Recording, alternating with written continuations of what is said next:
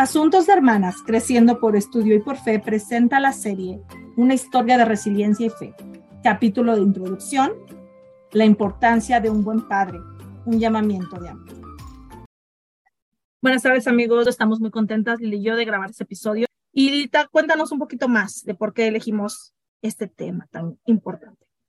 Bueno, yo creo que parte es ¿no? Tenemos una serie de podcasts que, que hemos diseñado para, para que salgan con, con, una entrevista a nuestro padre, ¿no? a nuestro propio padre. ¿no? Entonces, de esto ha nacido la, necesidad de, de, de, introducir de alguna forma estos podcasts con este episodio. Eh, de ahí nació la idea. Pero yo creo que conforme estuvimos investigando y acomodando cómo vamos a, cómo vamos a manejar el, el, el outline de, esta, de, este, de este podcast de hoy, yo creo que muchas cosas han salido, ¿no? Han salido a flote de la importancia tan grande que tiene el tener un buen padre y tener un padre que es involucrado en la vida de sus hijos y un padre que le interesa estar ahí y, queremos y queremos ayudar a los demás, o sea, a la gente que nos escucha o quizás a nosotras mismas, ¿no? Para que para para poder ver la magnitud de lo que un padre significa en la vida de sus hijos.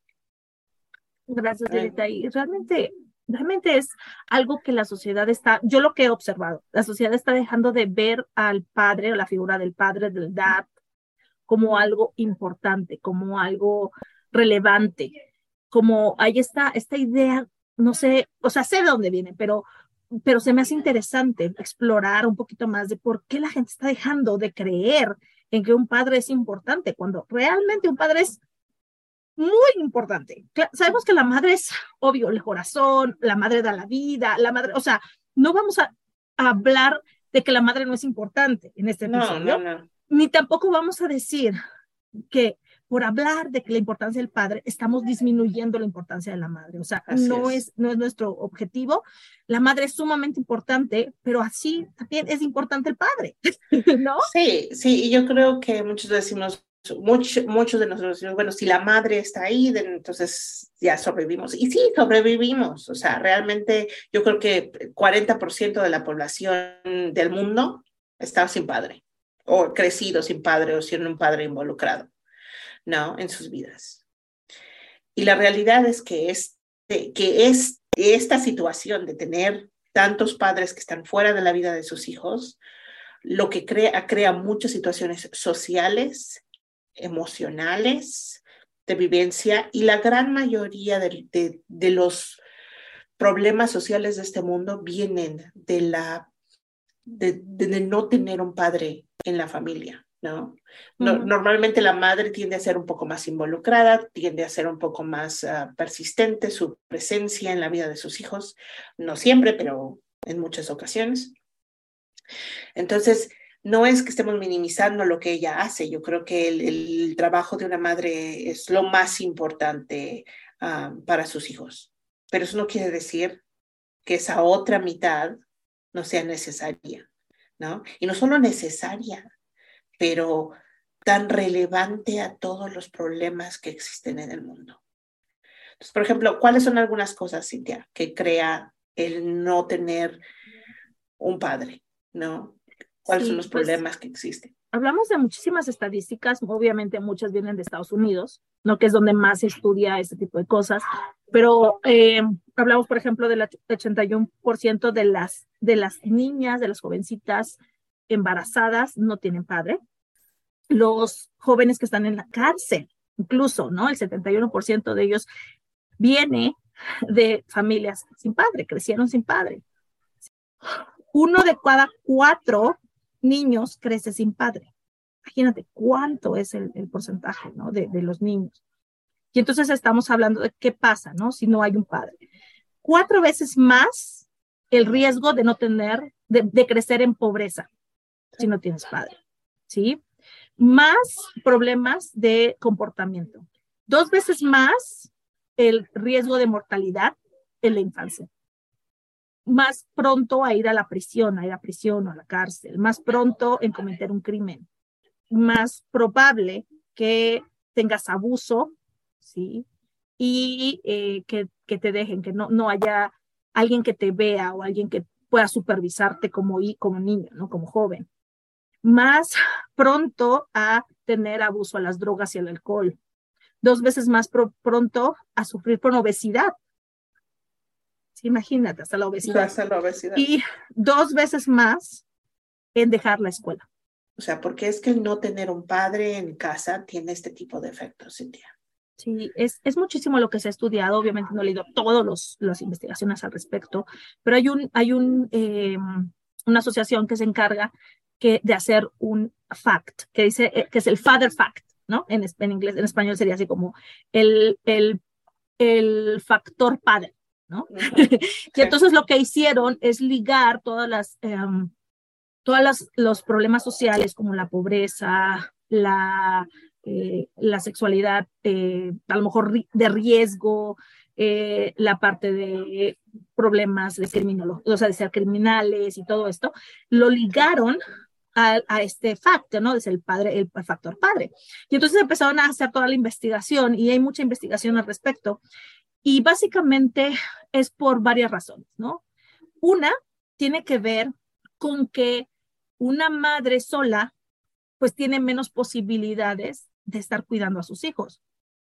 Porque si ella sola no puede, o sea, tiene que ir a proveer de ella, ¿no? Entonces, salir, no digo que las madres no deben trabajar, no estoy hablando de eso. Lo que estoy hablando es que como no hay dos personas que se encarguen de los niños, de los hijos, entonces, y nada más hay una, pues esa una es la que tiene que salir a, a trabajar, a, a, conseguir dinero para la comida, la casa y todo lo que se necesita. Entonces, esos niños crecen con menos supervisión, ¿no? Por entrada con menos supervisión y con menos, a lo mejor, límites y a lo mejor con menos amor, porque no porque no, su mamá no los quiera, sino porque pues en qué momento tiene la mamá fuerza para estar jugando con ellos y para estar aparte trabajando y haciendo todo. Entonces, la realidad es que esos niños crecen un poquito más eh, descuidados, ¿sí? En general, no, no estamos hablando de todos, pero muchos, ¿no? Y por otro lado, está esta parte de que las, las mujeres lamentablemente ganan menos dinero, eh, muchas de ellas ganan menos dinero, entonces eh, se hace más difícil proveer de manera correcta para sus hijos. ¿sí? Entonces el trabajo es de muchas horas y, mal pagado, etc.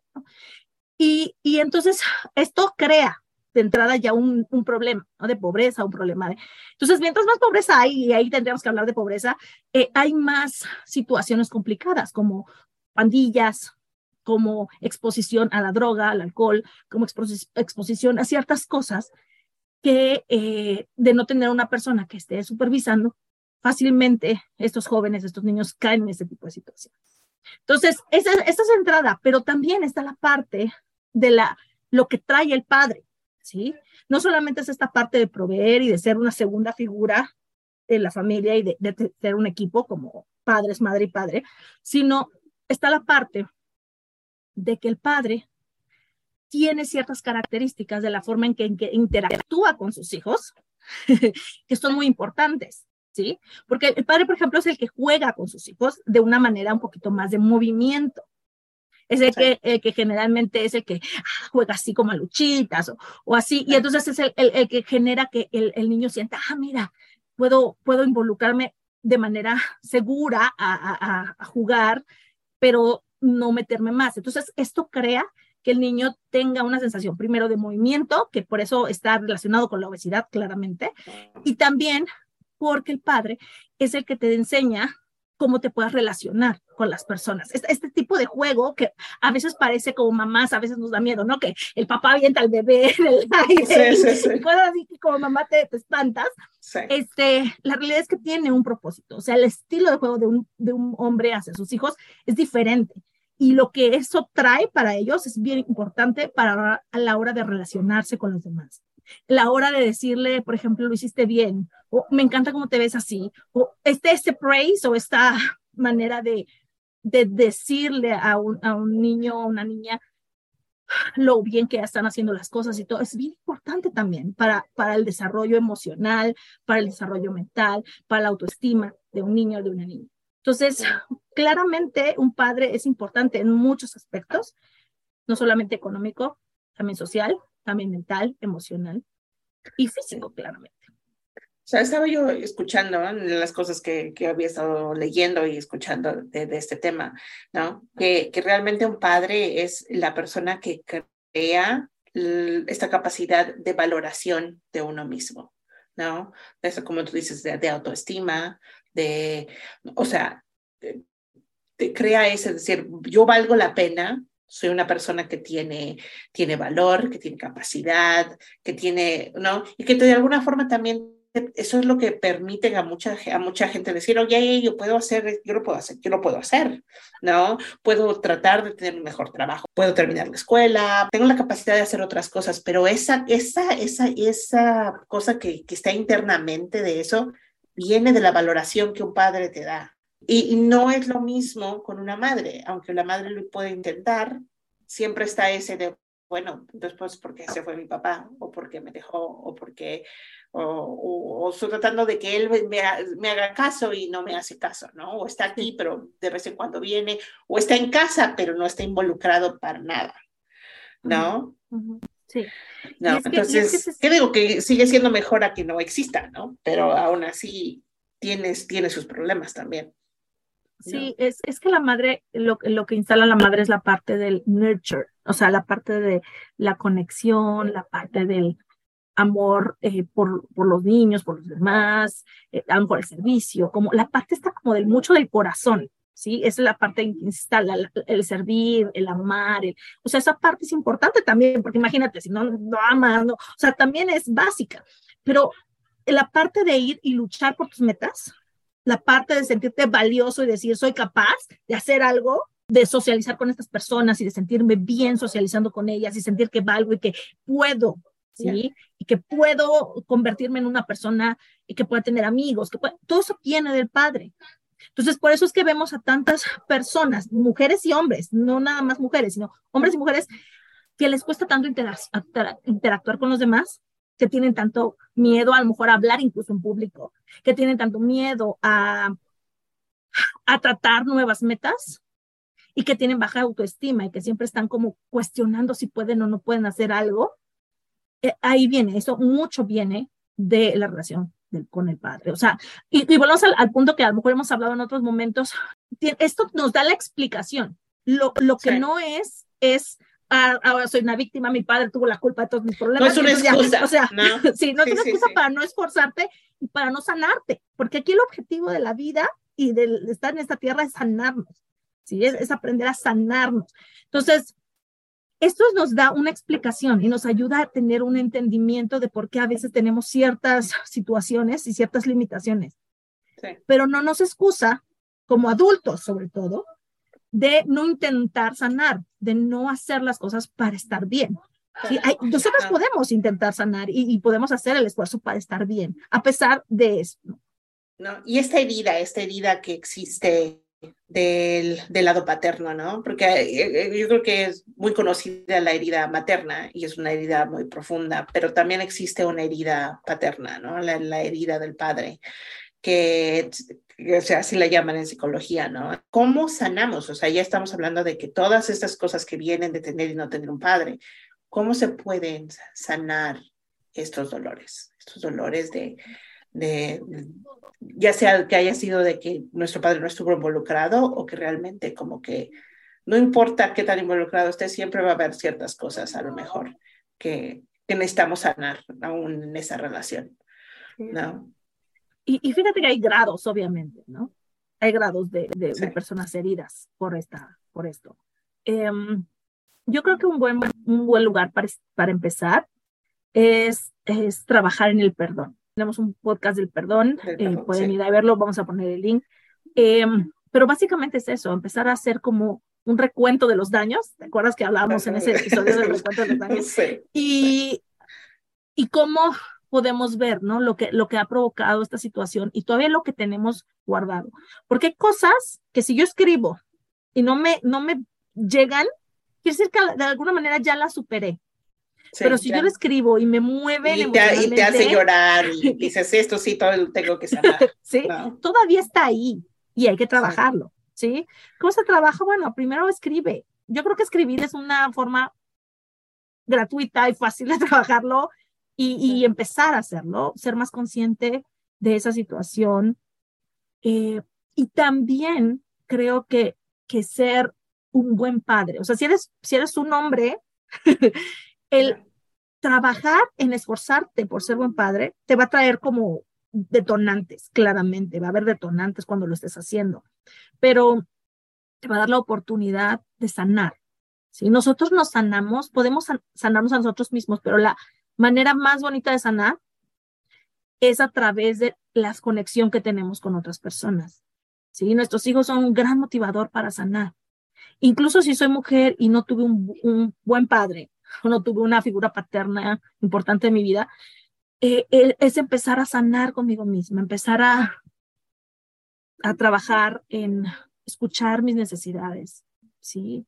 En hablarme bien a mí misma, en validarme a mí misma, porque hablábamos de que el padre valida, ¿no? Por ejemplo, yo siempre le digo a mi hija, y, y, a veces pensamos que no es bueno la validación. Bueno, tiene sus pros y sus contras, pero el padre, la validación del padre es muy importante. Entonces, a mi hija yo la peino, la arreglo, ahora ve con tu padre, yo, le digo, ve con tu padre. O sea, yo le digo, te ves bien, pero yo sé que lo que yo le diga de te ves bien no es tan impactante como el que su padre se lo diga. O sea, yo lo sé. Entonces, ve con tu padre. Y entonces su padre nada más la ve y le dice, qué hermosa te ves, qué bonita te ves, ¿no? Y entonces eso es muy importante, ¿sí? Y, y, a lo mejor no es de sanar, pero yo misma, si no tuve eso, yo puedo decírmelo a mí misma. O sea, puedo tomar en mí ese papel de decir, ok, te ves muy bien hoy, Cintia. Sí. validarte. La autovalidación es sumamente sanadora también. ¿Sí? Entonces es parte de este trabajo. Y obviamente, trabajar con alguien que te ayude, yo creo que si lo puedes hacer y está en tu posibilidad de hacerlo, vale la pena. Porque hay muchísimas cosas que a veces priorizamos, y yo no digo que la comida, el, el lugar donde vives y todo no es importante, pero priorizar tu salud emocional, priorizar tu salud mental, creo que es muy importante. Ya, pero yo creo que e, eventualmente cuando sanas estas cosas puedes tener un mejor trabajo. Sanar todas estas heridas puede ayudar en otros aspectos de nuestras vidas también, ¿no? Estaba yo escuchando a una chica hablar de, de cómo sanar, de cómo estaba ella sanando, ¿no? Cómo le ayudó a sanar esta, ¿no? Y yo creo que parte de, este, de, lo que nosotros hablamos sobre el perdón fue el humanizar, el humanizar a esta persona que te, que te ha herido, ¿no? Entonces, digo, si, si, quieren escuchar más detalles sobre eso, definitivamente vayan a ese episodio. Pero el poder, el poder ver a tu padre como también como un humano y decir, mira, esto fue lo que le pasó a él en su vida. Su padre pasó por esto, su, su madre le hizo esto, o, su o, no, o, él tuvo que estar. Y yo creo que eso también fue parte del por qué queremos hacer estos episodios con mi padre, ¿no? El poder verlo desde, desde un niño y poder ver su infancia, el poder ver lo que hizo de joven, lo que hizo como adulto, todas estas cosas que lo marcaron y que evidentemente le afectaron la forma en la que él ve su vida o la que ve las cosas, es, es, el, es el poder humanizar sus, todo, todo lo que él es, ¿no? Y no es como para decir, oh, bueno, y, y totalmente minimizar nuestro dolor como como hijos o lo que, lo que haya sido, ¿no? Que tengamos algún tipo de, de, de, trauma o de herida todavía por esto, pero el, eso nos permite perdonar y nos permite acercarnos más a esta persona y, y, verla por quien realmente es en todos sus aspectos, ¿no? Sí, sí. Es, es, es tal cual, es muy claro que, que son humanos nuestros padres, ¿sí? Y, y, bueno, yo los referiría también a nuestro episodio del amor de Dios, ¿no? porque básicamente yo no puedo, es lo mismo que con la herida materna, ¿no? Mucho. Yo no puedo esperar que un padre humano, ¿sí? Cubra todas mis necesidades de padre. O sea, hacerlo, va a hacer lo mejor que pueda con lo que tiene, los recursos que tiene, el entendimiento que tiene. Pero al final, toda esa necesidad que tengo de amor paterno se cubre con Dios, con el Padre Celestial. ¿sí? Entonces, yo creo que cuando entendemos que nuestra conexión con Dios es así de importante, es como nuestro Padre, literal, es nuestro Padre, entonces también eso sana de alguna manera si nos aferramos a ese Padre que tenemos y, y, dejamos de, de ver a nuestro padre terrenal como, como que lo tenía que haber hecho perfecto, ¿no? O sea, eso no existe.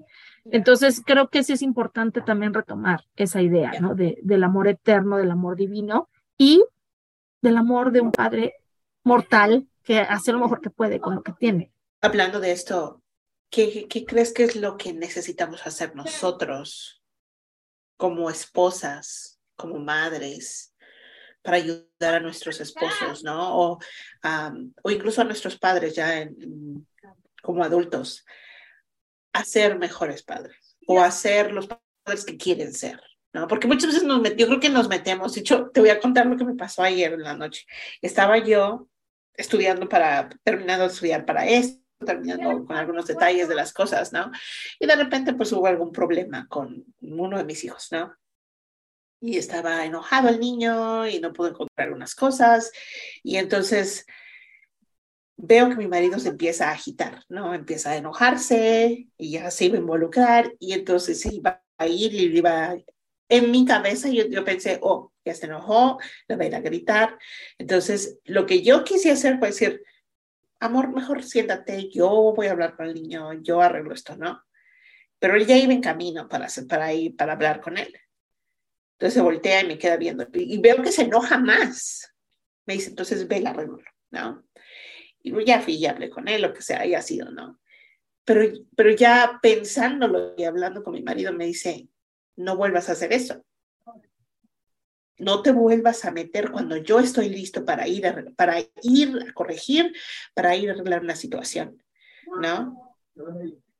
Porque muchas veces nos metemos en el camino porque no queremos que, que se enojen o no queremos que griten o no queremos que hagan ciertas cosas, pero no dejamos que nuestros maridos sean los que corrigen, que sean los que hacen las cosas que, que deben hacer como padres simplemente porque a veces pensamos que sabemos mejor. La situación me dice, no sabes ni lo que le iba yo a decir, no sabes lo que iba yo a hacer, pero fuiste e inmediatamente te metiste.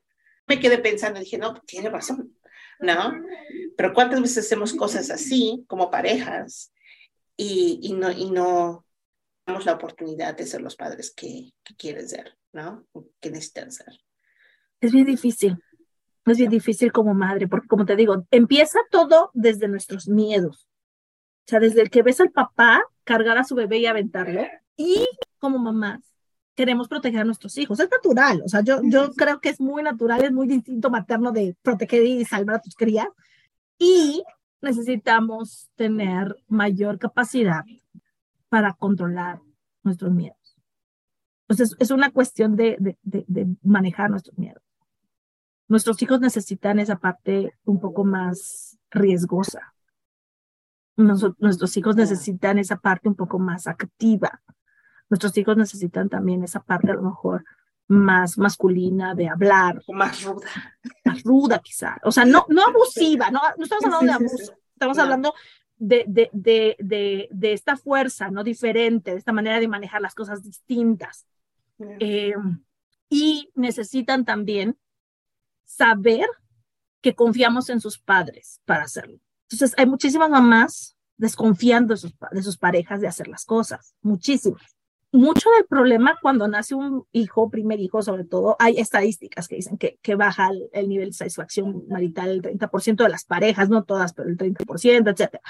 Entonces, ¿qué pasa?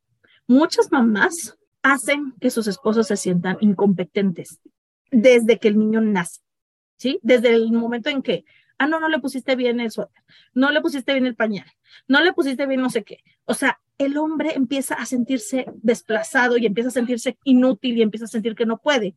Por todos esos comentarios, parece poco, parece sencillo, pero el hecho que tú le digas a un hombre, ponle el pañal y de repente le dices, ah, lo pusiste mal, y empiezas a decirle que está mal lo que hace, desde ahí empiezas a quitarle su poder como padre, quitarle su capacidad de paternar y después te quejas cuando no se involucra. O sea, porque esto lo haces constantemente por los primeros, no sé, cinco años. Llega un punto en el que ese papá ya no quiere involucrarse. ¿sí? Llega un punto en el que ya, dice, no, ¿para qué? ¿Para qué? Si cuando lo hice siempre estaba mal lo que hacía. No te lo va a decir de esas, con esas palabras, pero lo va a sentir así. ¿Sí? Entonces, esos son los papás que sí se querían involucrar, pero que por tanto que tú les dijiste que estaba mal que hacían, dejaron de hacer, ¿no? Y está por otro lado los que les cuesta involucrarse, y mucho de esto viene porque nos, porque se sienten incompetentes, se sienten que no pueden hacerlo. De entrada, ellos mismos ya lo sienten así. No porque tú lo estés diciendo, sino porque ellos lo sienten así. Entonces, es difícil. Muchos de ellos quizá no tuvieron padres, entonces simplemente sienten, sienten una incompetencia de poder hacerlo y entonces prefieren evitarlo, ¿sí? hay otros hay casos curiosos, ¿no? De los que no tuvieron padre, pero se involucran demasiado y quieren estar ahí. Sí, sí. Yo creo que eh, yo siempre he dicho que hay dos tipos de personas, ¿no? Unas que, que viven un trauma y, se van directamente y pasan exactamente por la misma cosa, reflejan el trauma y lo vuelven, a, vuelven a lo, repiten en su propia vida o se van totalmente al otro extremo, ¿no? Dicen, nunca, nunca, ese no va a ser, no voy a ser yo y nunca lo voy a hacer, ¿no? En el caso de mi papá, sí, porque siempre lo he dicho que es, él vio a su padre alcohólico y él dijo, esto no es, no es para mí. ¿no?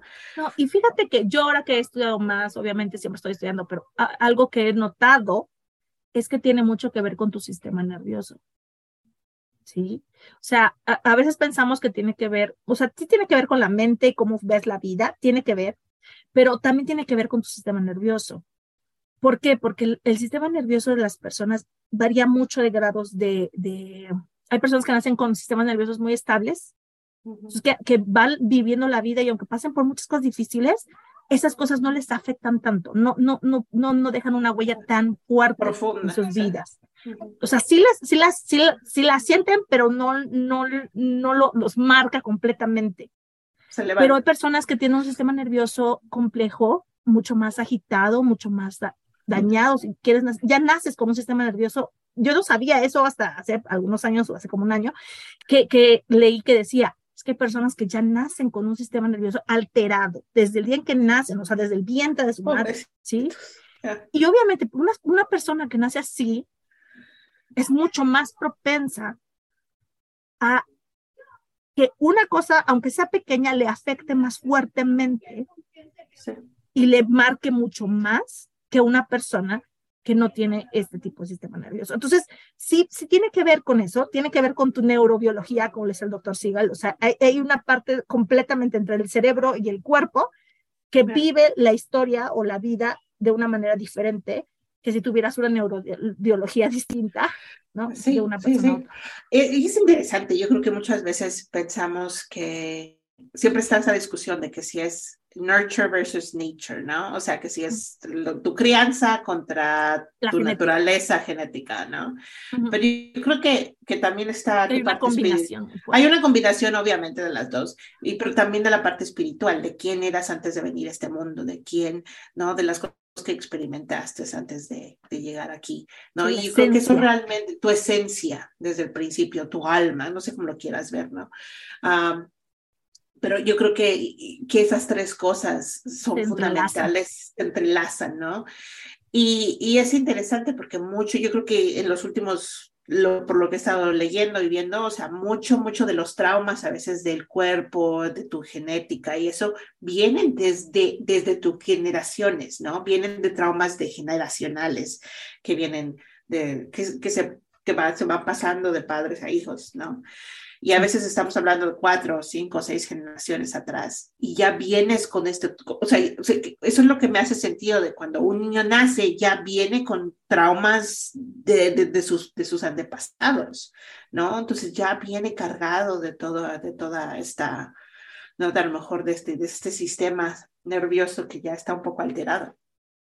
Y, y es, es, muy interesante, yo lo he visto con mis hijos, o sea, mis hijos, mis hijos ya nacieron con sistemas nerviosos alterados, Em, los tres, más el más grande, pero los tres. Este, y para mí ha sido muy interesante hablar y aprender el sistema nervioso, porque gracias a eso ellos están mucho mejor ahorita de que cuando nacieron. Y muchas personas me dicen, o sea, y hablamos esto también, Alguna vez me dijeron, es que qué bonito tener un recién nacido. Y yo dije, ¿de dónde? Lo bonito de un recién nacido. O sea, no. Los tuyos, los tuyos son de, pesadilla. Yo no, yo conozco recién nacidos porque los he visto que comen, duermen, comen, duermen, comen, duermen.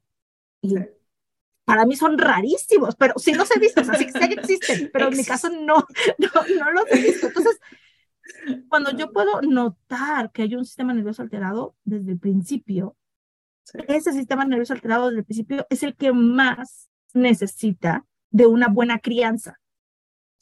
Es el que más se afecta de una buena crianza.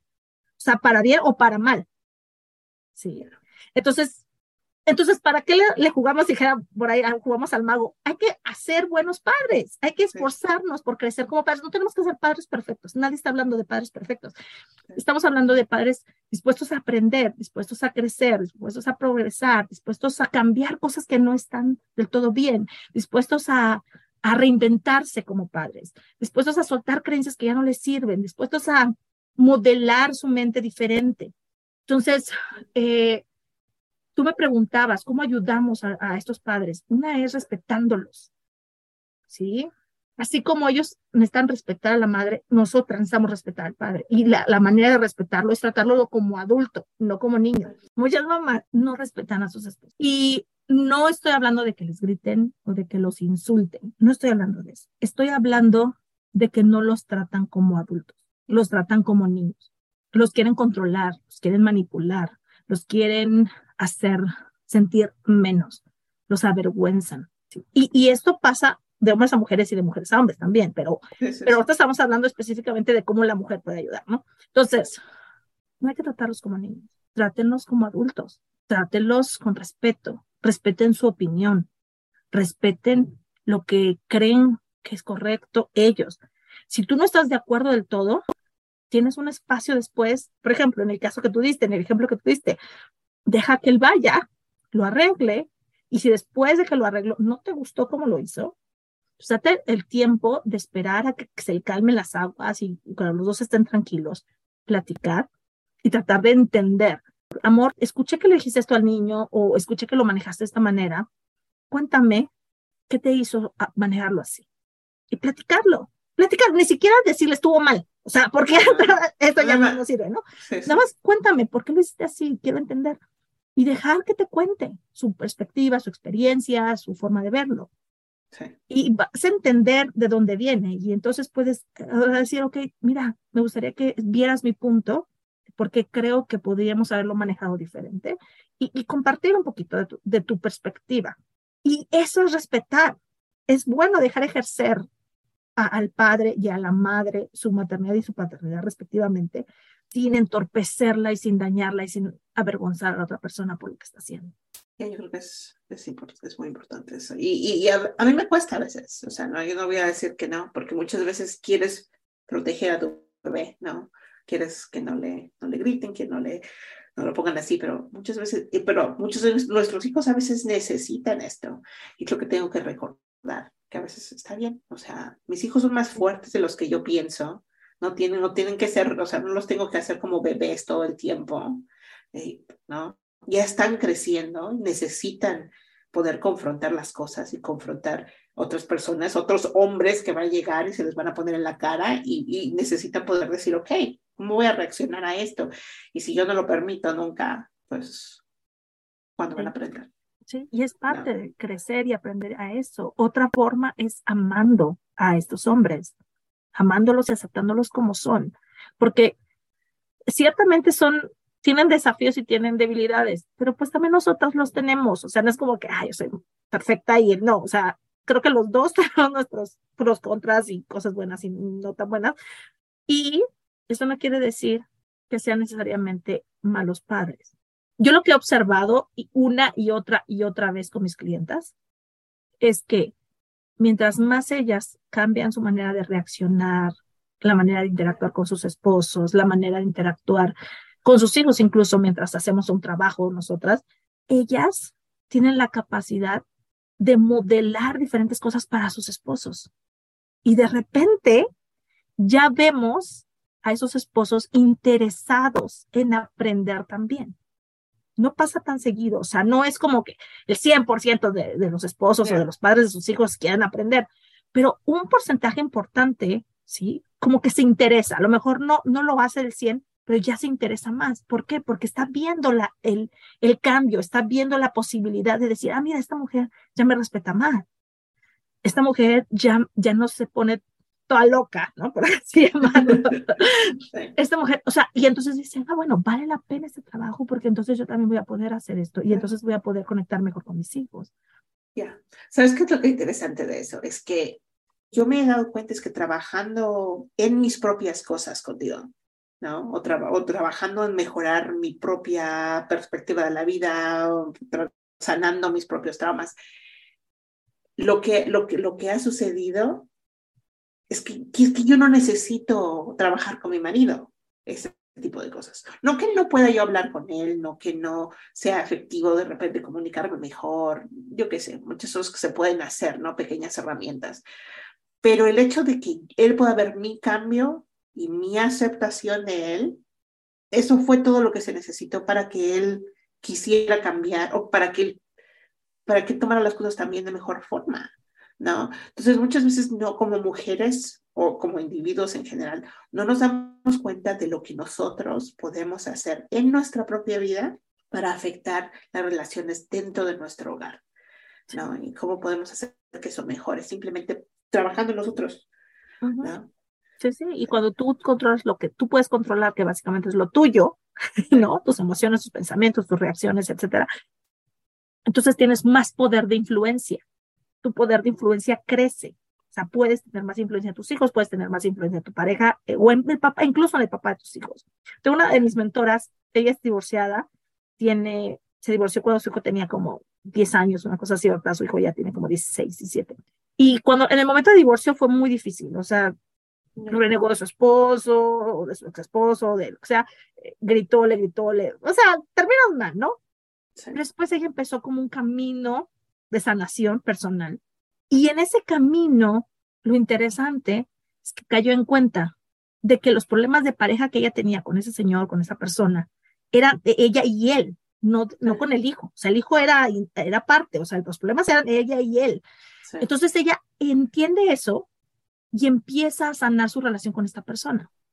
¿Sí? Y empieza entonces a mejorar su relación, no al grado de regresar como pareja, pero sí al grado de trabajar juntos para el bienestar de su hijo. Y al grado de que ahora ella siempre dice, o sea, la última vez que le escuché hablar de esto, decía, yo ahora soy fan del papá de mi hijo. Y le digo al, papá de mi hijo, wow, a mí me hubiera encantado tener un padre como tú. ¿Sí? Y, yo creo que a eso tenemos que llegar. O sea, no, no porque estemos separados de la persona, necesitamos pelear con la persona y necesitamos separar, o sea, yo, entiendo que hay personas muy tóxicas, que hay personas complicadas, que hay personas con muchos desafíos mentales, emocionales, etcétera, necesitan ayuda a esas personas. O sea, la realidad es que una persona que daña es porque ha sido dañada mucho.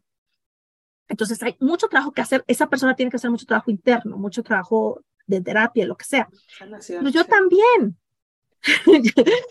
¿Por qué? Porque porque siempre vamos a ser padres de estos niños. Y si no hay una buena relación de pareja, de en inglés le llaman co-parenting, ¿no? O sea, entonces es, yo, nosotros somos, estamos criando juntos a alguien, aunque ya no seamos pareja. Entonces, esa relación ser buena por los niños, o sea, de verdad, mientras mejor sea tu relación con esa persona, aunque ya no esté en tu vida eh, como pareja, siempre va a ser mejor para tus hijos. Entonces, eh, a veces yo platico con mamás, me, preguntan, es que ya, ya me quiero divorciar. O ya Y yo no, yo no estoy en contra del divorcio, lo he dicho antes.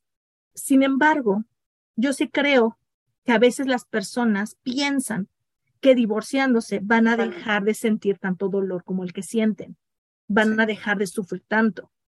Y la realidad es que el sufrimiento no lo trae esta persona. Digo, a menos que, que sea un abuso real directo de que te esté golpeando. Sí, o sea, físico, mental, pero, muy fuerte, sí.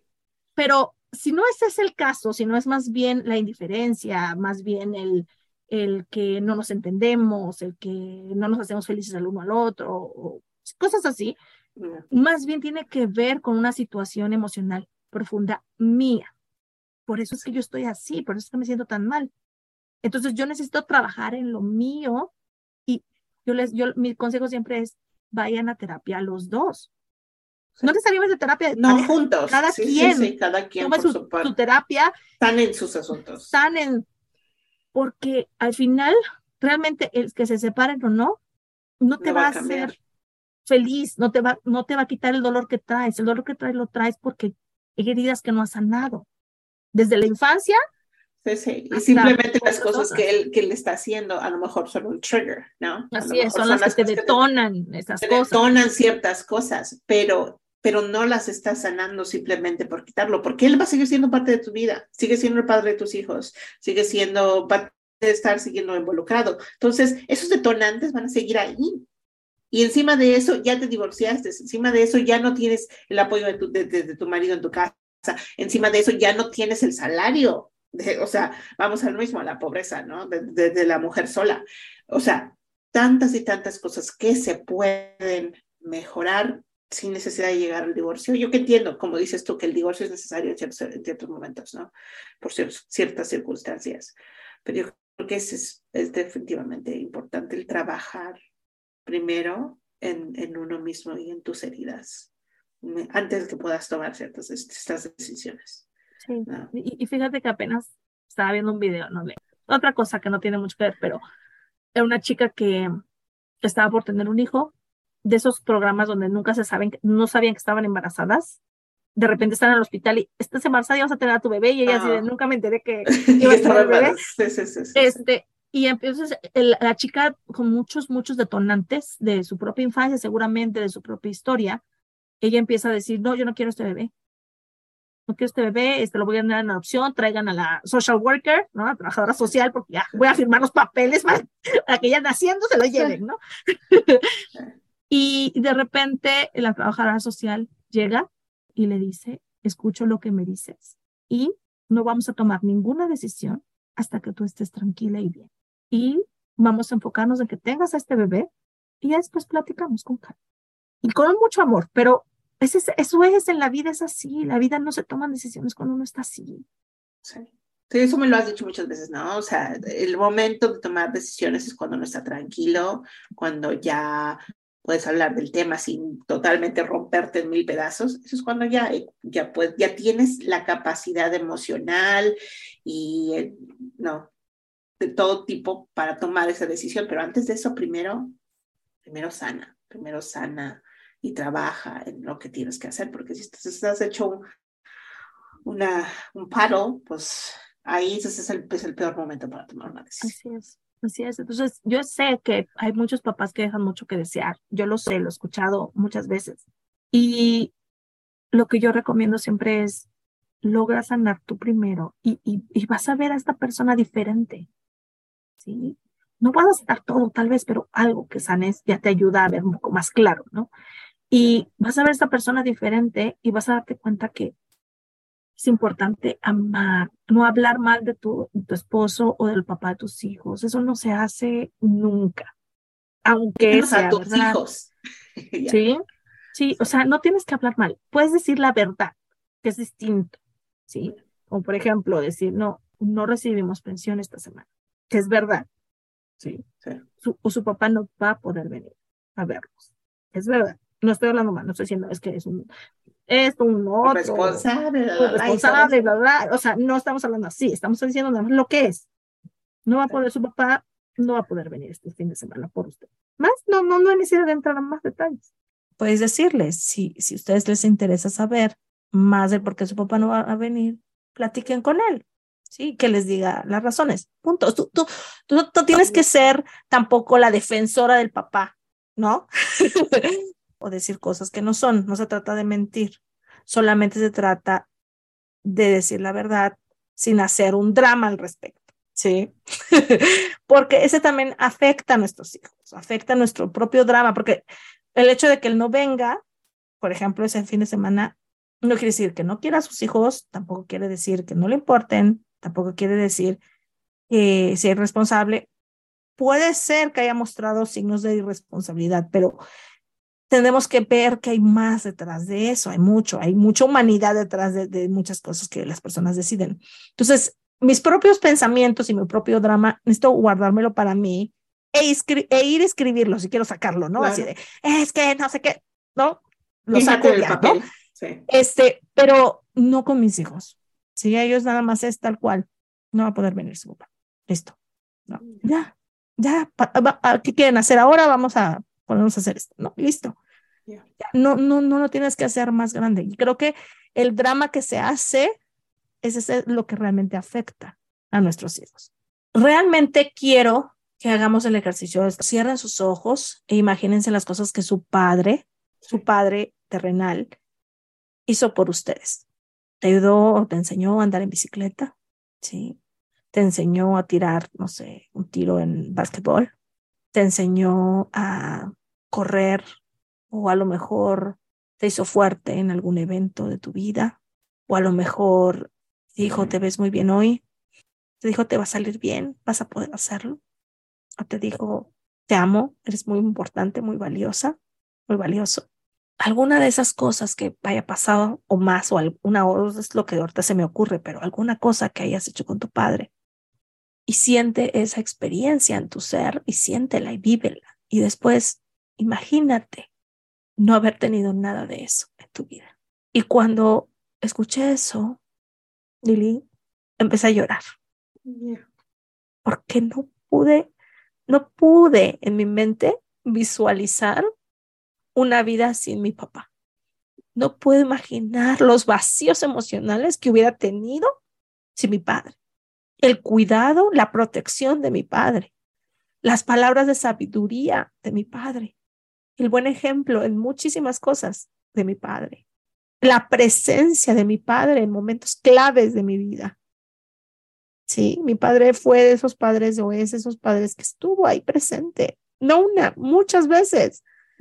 En cuando yo bailaba, cuando yo cantaba, y cuando yo declamaba, lo recuerdo perfecto cuando cuando fui a bailar a Cacahuatán, en Chiapas yo bailaba en el grupo de danza de la secundaria y me y, y fui con el grupo y él llegó a verme, sí, él llegó a verme y, y para mí fue muy importante porque mi papá siempre iba a verme, o sea, regularmente el que iba a verme era mi papá.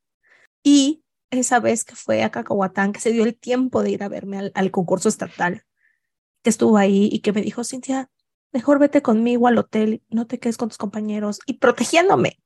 Mejor vete conmigo al hotel y, te quedas conmigo en el hotel y luego al temprano te llevo otra vez al evento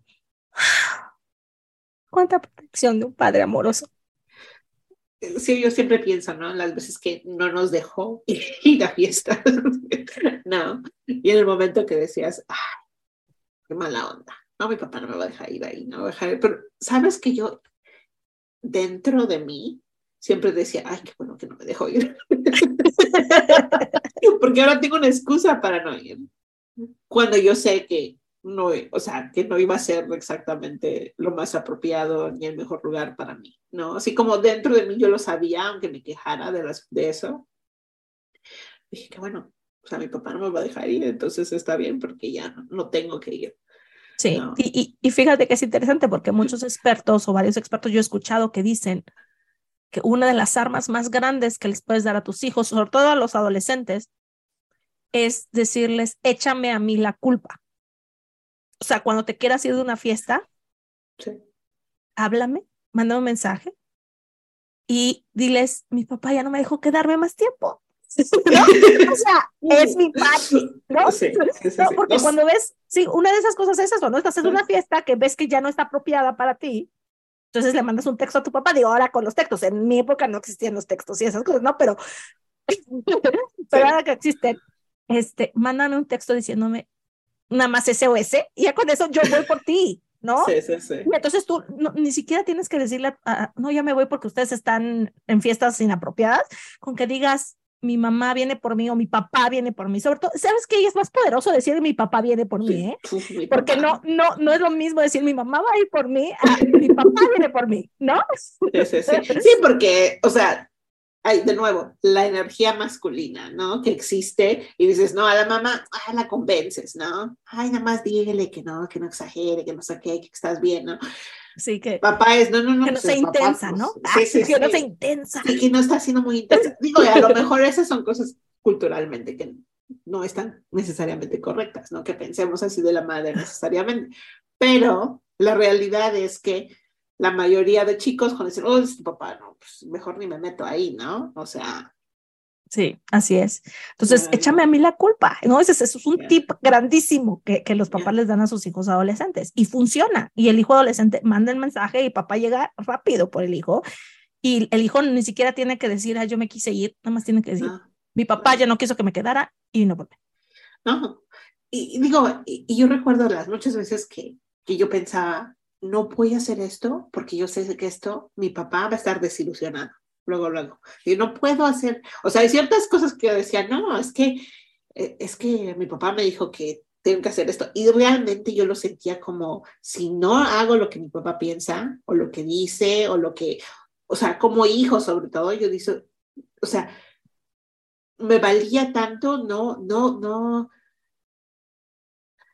no romper la confianza que mi padre me tenía. Y yo estaba dispuesta a decir, ¿sabes qué? No, ya me voy, ¿sabes qué? No, o sea, esas cosas no se hacen, ¿sabes qué? O sea, toda esa valoración que viene, que, que vino de todas esas experiencias con mi padre, siempre me permitieron decir, no, o sea, no voy a salir contigo, no voy a ir a este lugar. ¿Por qué? Porque tengo, valoro la confianza que él me tiene, valoro quién soy, porque él, porque él me dice constantemente que soy valiosa, que, que soy amada, que, soy, que tengo que darme a respetar. O sea, todas estas cosas que te hacen una persona de confianza, vin, vinieron de muchas experiencias, conversaciones, uh, ¿no? Que, que, que, que, tuve con mi padre, ¿no? Y, y cuando lo veo digo, ¿por qué? Porque en muchos aspectos soy una persona que tiene confianza de que puede hacer las cosas, ¿no? De que sabe que es una chingona, ¿no? O sea, no en todo, pero pues en muchas cosas que digo, sí, o sea, mi papá siempre me decía, mira Lili, el que, no, el que es perico donde quieres verde, es lo que me decía, ¿no? O sea, me decía, te vas a los Estados Unidos, vas a aprender inglés, tú lo puedes hacer, vas a ir a la universidad, o sea, ni lo voy a pensar, maestría, doctorado, tú puedes, ¿no? O sea, yo nunca, mi padre nunca dudó de mi capacidad. Y me acuerdo una vez que me decía, mira Lili, yo sé, me dice, mira, tienes un 7, sacaste un 7, ves un 6, hija, mira, yo sé que puedes. Si, si no pudieras, si yo pensara, ay, mira, esta pobre, apenas puede con su alma y por eso es que saca esas calificaciones. O sea, no, es, no eran tanto las calificaciones, es decir, que él veía más capacidad en mí. Y me decía, Liz, tú, tú puedes hacerlo mejor. Tienes más capacidad, amor. ¿No? Aplícate, yo sé que puedes. ¿No? Y tenía confianza de que yo podía hacer las cosas, o sea, ¿no? Y de que podía salir mucho mejor de la escuela de la que muchas veces uh -huh. lo hacía, ¿no? Y eso me dio confianza toda la vida de decir, sí, sí, yo puedo, ¿no?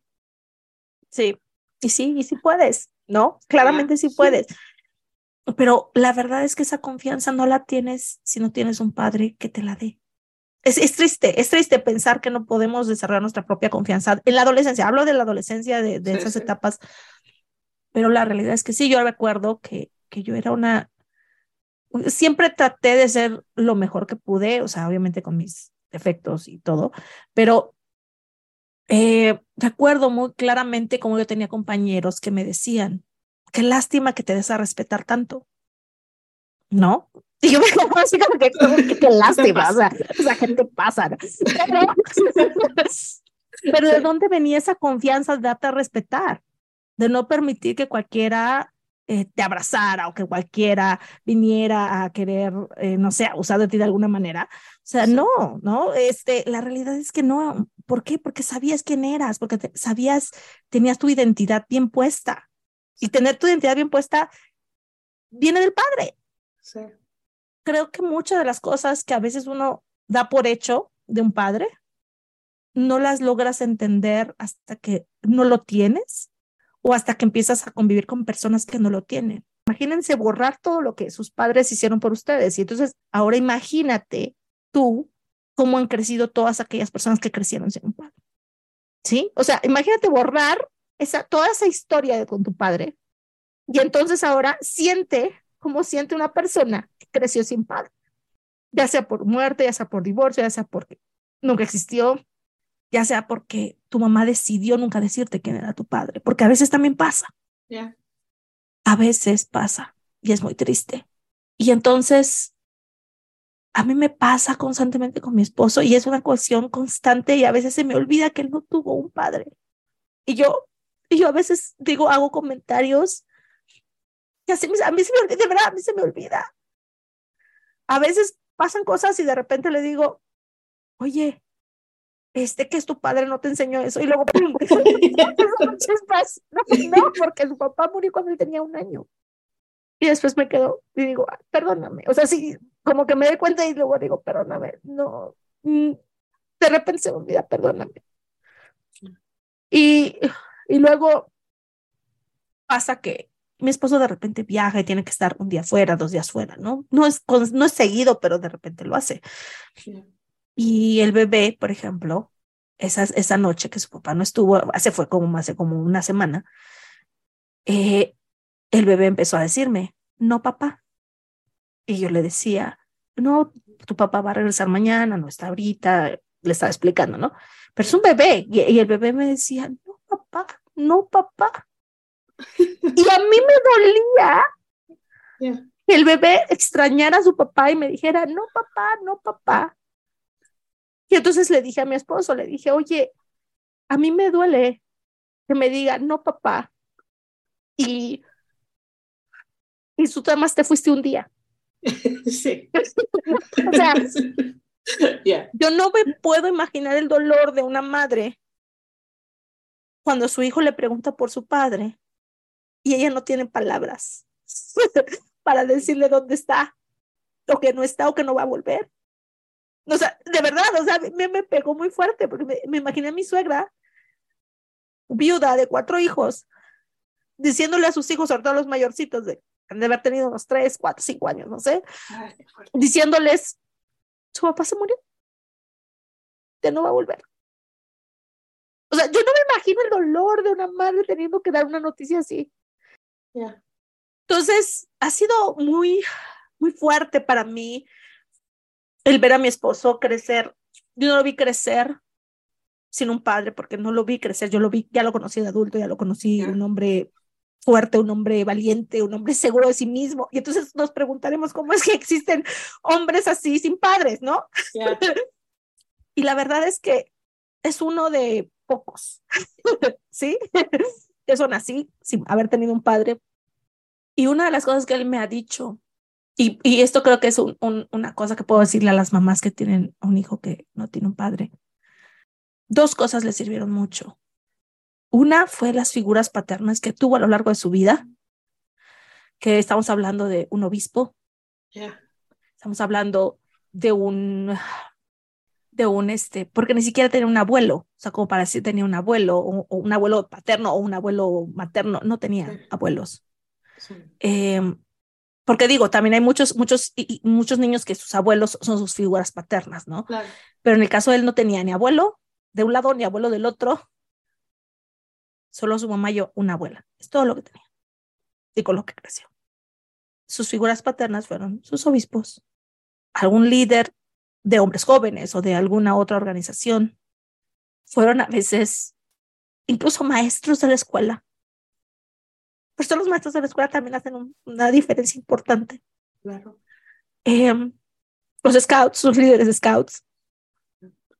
Una familia que lo cobijó desde que él era niño, que empezaron a verlo y que lo veían mucho solo, que él desde los ocho años trabajaba. Entonces, pobreza, ahí vamos, pobreza.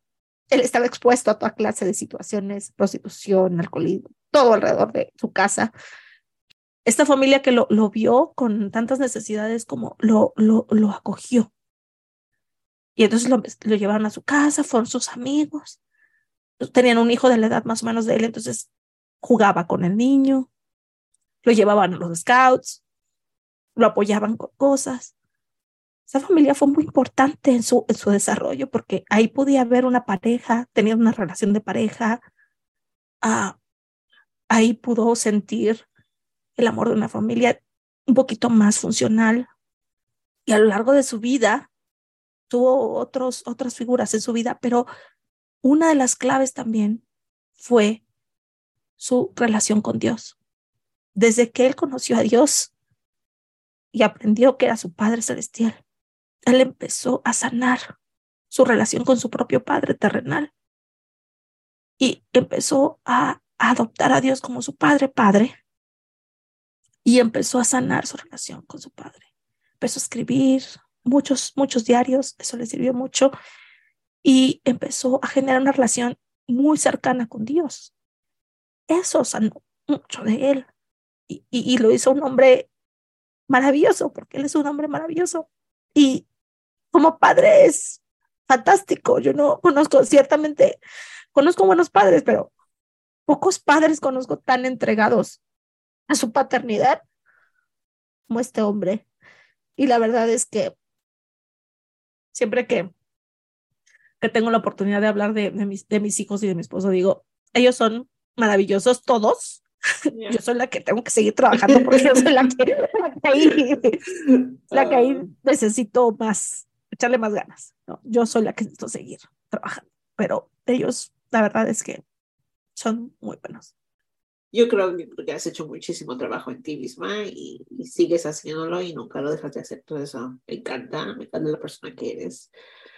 Yo creo que eso no quiere decir que no, no puedas o no debas seguir trabajando en ti misma, ¿no? Pero, pero me acuerdo cuando conociste a tu marido y yo te decía, ok, ya me puedo ir, ¿no? Como ya puedo ir a hacer mi propia vida, porque sé que te dejo en buenas manos, ¿no?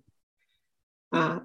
Y, y, yo creo que no hubiera tenido ese marido tan maravilloso que tengo si no hubiera tenido un padre tan maravilloso como el que tengo, sí. porque no parte porque mi padre fue el que me dijo, él sí me gusta para ayer, ¿no?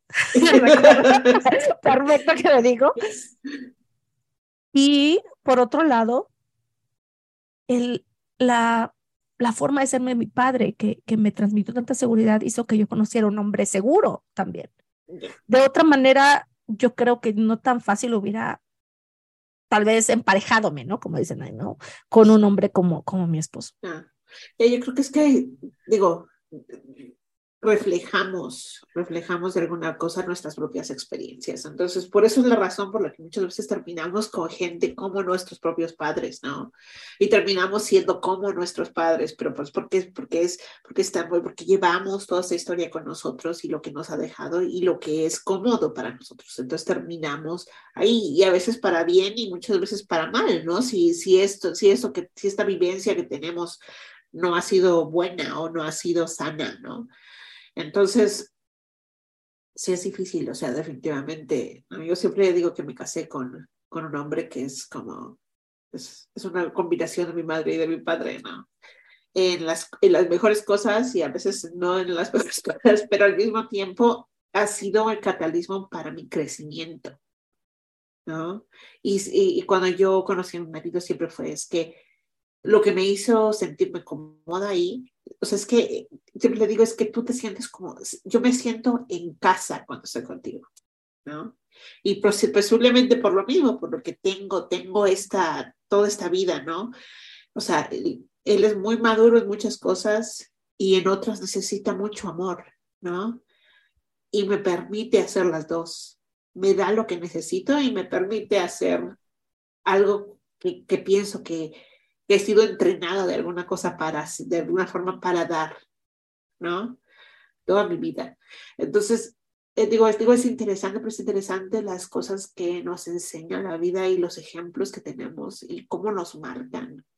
Y, y ven de la importancia que es que podamos tener nosotros como mujeres que podamos darle a nuestros hijos buen padre, ¿no? Traerlo, traerlo. Y para los que ya estamos en un matrimonio, para los que estamos en una relación, y podamos hacer todo lo que está en nuestras manos para poder amar a nuestros maridos, para poder ayudarlos, ¿no? A, a, a, a ser quienes, quienes pueden ser, ¿no?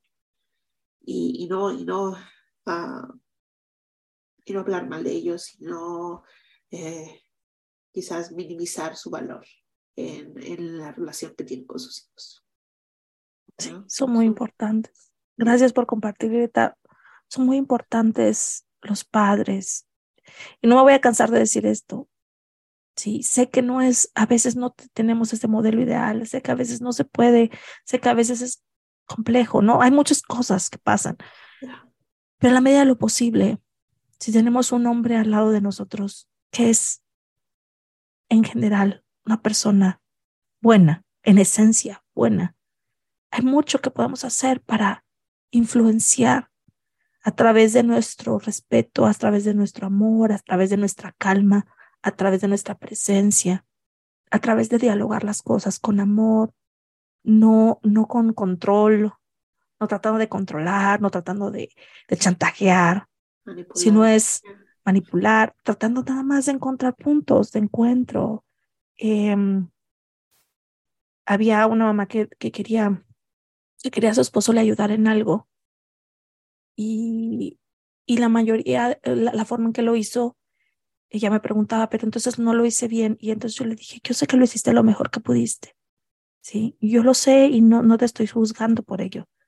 Y te invito a considerar que más que decirle a tu esposo lo que tiene que hacer, sí, le digas cómo te gustaría que lo hagamos. Le preguntes. Y entonces juntos se encuentren una manera en que funcione para los dos. Sí, es bien diferente que yo le diga, tú tienes que hacer esto, a que yo le diga, platiquemos para ver cómo podemos resolver esto y cómo podemos hacer esto juntos. ¿Por qué? Porque entonces lo traigo a la conversación, lo traigo, le, le res, respeto su, su, su paternidad, respeto su manera de ver la vida, respeto su perspectiva, la persona se siente involucrada, se siente interesada, se siente emocionada de participar.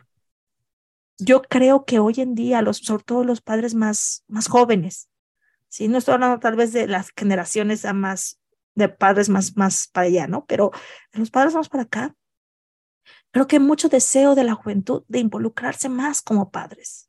Yo sí creo en eso, yo sí lo he visto.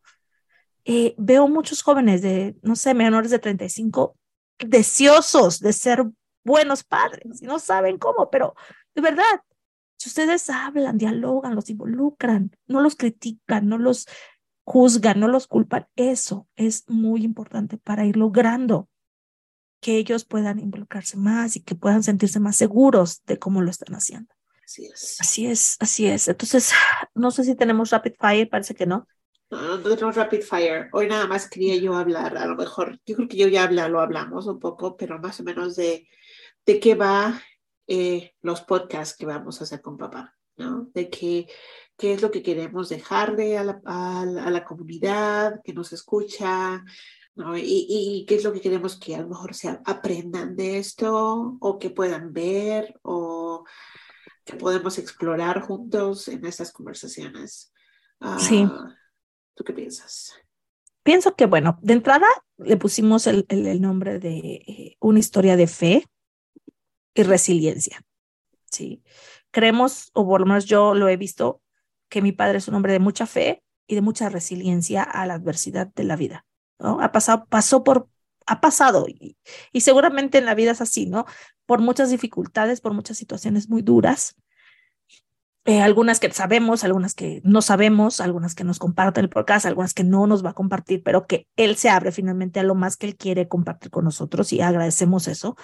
Eh, creo que es importante que, que, que escuchemos y que nos abramos estas conversaciones. Con, yo les invito incluso a abrirse a estas conversaciones con sus propios padres, si los tienen y si tienen esa posibilidad de hablar con ellos, abrirse a estas conversaciones, porque muchas veces desconocemos la vida de nuestros padres, no sabemos todo lo que han vivido, lo que han pasado, las experiencias que han tenido.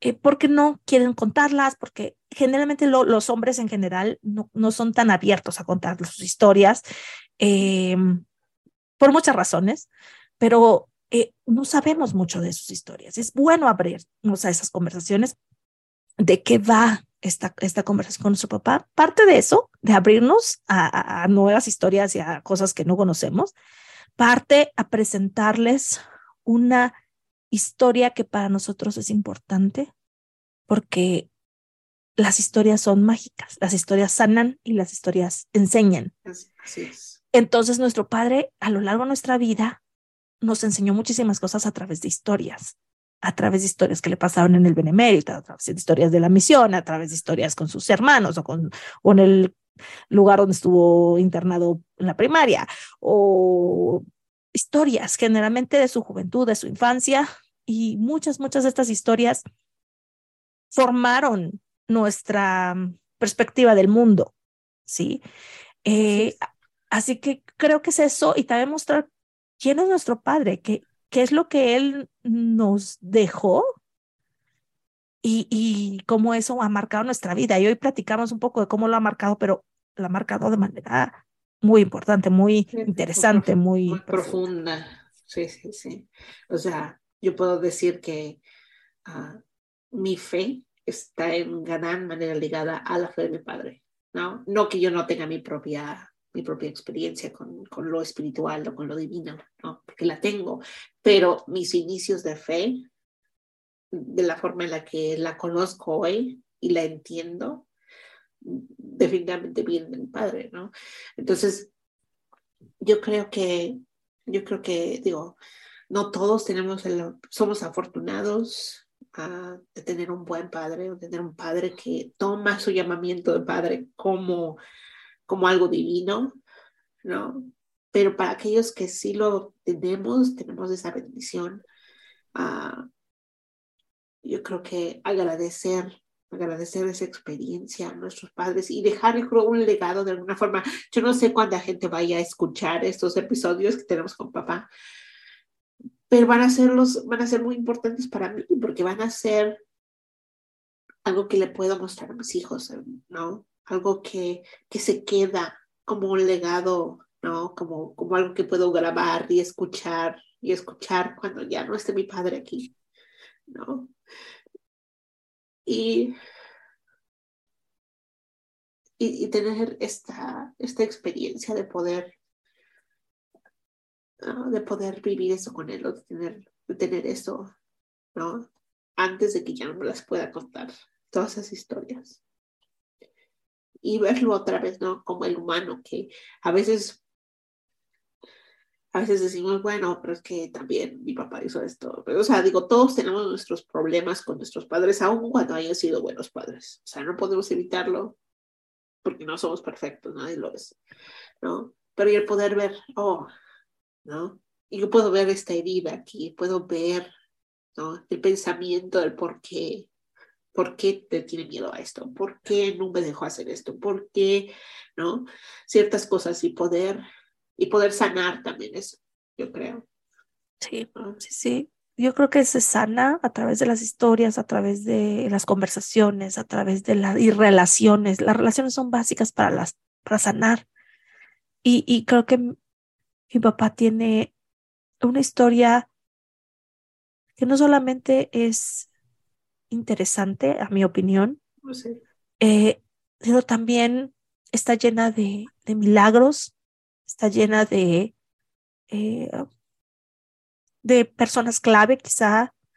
Está llena de momentos en los que realmente pudimos saber que, que fueron inspirados o manifestados por Dios a, a, través de su vida, a través de su camino. Y creo que, compartir a nuestro Padre también con las demás personas eh, es un acto de amor hacia los que aquellos que no pudieron tener un Padre, eh, que puedan tomar un poco de, de esa sabiduría, de esa historia eh, lo he dicho antes, o sea, yo en este podcast comparto a mi hermana y ella me comparte a mí con todas las personas que nos escuchan. Eh, y ahora es, queremos compartirles a nuestro Padre. Creo esa es una buena introducción. Entonces, los siguientes cuatro siguientes cuatro episodios, quizás cinco, depende de cómo terminamos de cortarlos, van a ser las conversaciones que tengamos con mi papá. Y los invitamos a que se escuchen y ojalá puedan aprender y, ver el corazón de un hombre que ha sido un hombre de fe, uh, un ejemplo, que ha sido un ejemplo para nosotros de levantarnos, aun cuando las cosas están difíciles, mente de resiliencia en su vida, una y otra y otra vez. Sí, y definitivamente un hombre que fue un buen padre, un buen padre, y que estuvo presente, que hizo lo mejor que pudo con lo que tenía, con lo que sabía, con lo que comprendía. Al final, creo que había mucha sabiduría en muchas de las cosas que hacía. Y me considero muy, muy afortunada por tener el padre que tengo y, y la verdad es que no hubiera pedido otro padre. Así que yo creo que ahí lo dejamos por hoy. y terminamos de llorar nosotros. Pues muchas gracias amigos y esperamos que nos acompañen en los siguientes episodios de esta serie de fe y de resiliencia. Que tengan un bonito día.